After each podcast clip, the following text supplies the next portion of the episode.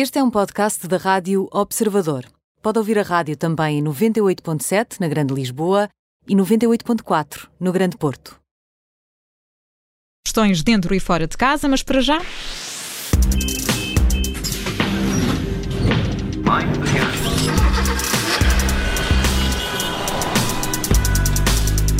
Começa mais uma edição da Operação Stop. Connosco está o Alfredo Lavrador, o editor da secção alta do Observador. Olá, Alfredo, bem-vindo.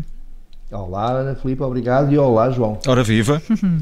e Alfredo, não faltam por aí condutores que gostariam de ver eh, os automóveis eh, ser mais poupadinhos em matéria de consumo de combustível e, portanto, eu sei que tens para os nossos ouvintes umas dicas eh, que queres partilhar e que têm a ver com pneus. É isso mesmo, Ana. Por mais estranha que possa parecer esta associação entre consumo e pneus, mas a realidade é que, apesar de muitos pensarem que os pneus são apenas aquelas coisas redondas, pretas e com um buraco ao meio que envolvem as jantes, os pneus são mesmo a única superfície de contacto de um veículo com o solo e, como tal, são os principais responsáveis por tudo o que diz respeito ao conforto, à eficiência e à segurança. Curiosamente, são também determinantes em tudo o, o, que diz respeito às emissões de dióxido de carbono. Uhum. Alfredo, quando falaste em coisas redondas, pretas e com um buraco no meio, juro que pensei num dono de chocolate, mas queria perguntar-te em que áreas é que os pneus podem contribuir para poupar a carteira dos automobilistas? agora fiquei baralhado com essa do dono de chocolate. É das horas ele está com Eu também gosto. Certo. Está, está prometido que o próximo programa versa sobre donuts. Mas Alfredo, afinal, em que é que, em que, é que os pneus nos podem eh, ajudar aqui a, a poupar uns trocos, pelo menos para quem conduz? Olha, são, são várias as áreas, as áreas, em que os pneus podem ajudar ou desajudar na economia, com o caso.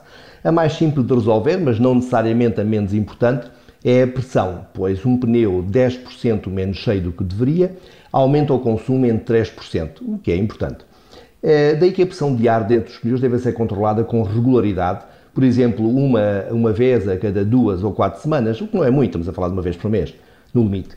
E atenção, por os, mesmo os condutores que eh, dispõem de modelos com controle automático de pressão não devem ficar à espera que acenda aquela luzinha avisadora a informar que a pressão está baixa, pois em alguns casos estes dispositivos só alertam depois de uma perda de ar próxima Já de 25%. grande, não é? Exatamente. Exatamente. Portanto, não devemos esperar, confirmar uma vez por mês a pressão dos pneus, portanto, isso está, está certo, já apontei. Agora, outros cuidados que os condutores devem, devem ter para conseguir ir mais longe com menos combustível. Alfredo. Olha, um dos cuidados, ou uma das, das tentações, eu sei que isto é difícil, mas deve ser resistir ao apelo da estética. Eh, todos nós gostamos de um carro que fique mais bonito à vista, ehm, mas a verdade é que às vezes isto traz um custo, eh, implica um custo mais elevado do que se pensa. Todos os veículos são homologados com vários tipos de pneus, eh, com variações importantes tanto no diâmetro como na largura. É certo que esteticamente, como já vimos atrás, os, os, os, carros ficam mais atraentes, com jantes maiores e pneus mais largos. Mas qualquer um destes elementos, e ainda mais se forem os dois em conjunto, eh, aumenta a área de contacto do pneu com o solo, o que se traduz por maior resistência ao rolamento e, por tabela, por consumos e emissões mais elevados. Portanto, muita atenção aos pneus, à pressão e não só. E, Alfredo, os automóveis elétricos eh, são mais ou menos sensíveis a este problema? Olha, ainda bem que tocas nesse, nesse ponto, eh, que é mais importante, curiosamente, do que nos modelos com motores de combustão. Nos carros elétricos alimentados por bateria, a questão dos pneus mais largos e de maior uh, diâmetro é ainda mais grave. É certo que os motores elétricos são muito mais eficientes do que as unidades a gás óleo ou gasolina, mas a realidade é que a densidade energética da gasolina é quase 100 vezes mais elevada do que a de uma bateria de íons de lítio, pelo que qualquer perda de eficiência, de eficiência desculpa, seja por via de aerodinâmica ou do atrito, são ainda mais penalizantes nos modelos elétricos. Dou-te um exemplo. Há muitos utilizadores de, de veículos elétricos que chegam a pagar mais 5 mil euros, ou por vezes mais, para montar uma bateria maior. Estou a falar em carros relativamente baratos, como o Nissan Leaf ou o Renault Zoe.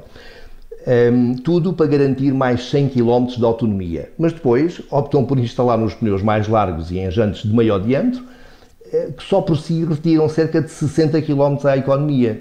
É uma, é uma opção que não faz qualquer sentido a menos que seja exclusivamente motivada pela estética. Certo, mas de facto não faz, não tem muita lógica.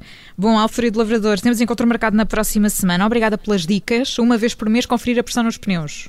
João, obrigado, até para a semana. E João, eu vou, vou analisar a fundo a história dos donuts. Sim, a, relação, a relação um entre tema, os, os doces. É a relação entre os doces, os chocolates e os automóveis. E o peso, tens, de arranjarem uma, tens de arranjarem uma relação entre isso tudo. Já arranjei, é o peso. Olha, boa sorte, Alfredo. Boa sorte. Boa. Obrigada. Até para a semana. Abraço aos dois. Um abraço, Obrigada. Alfredo.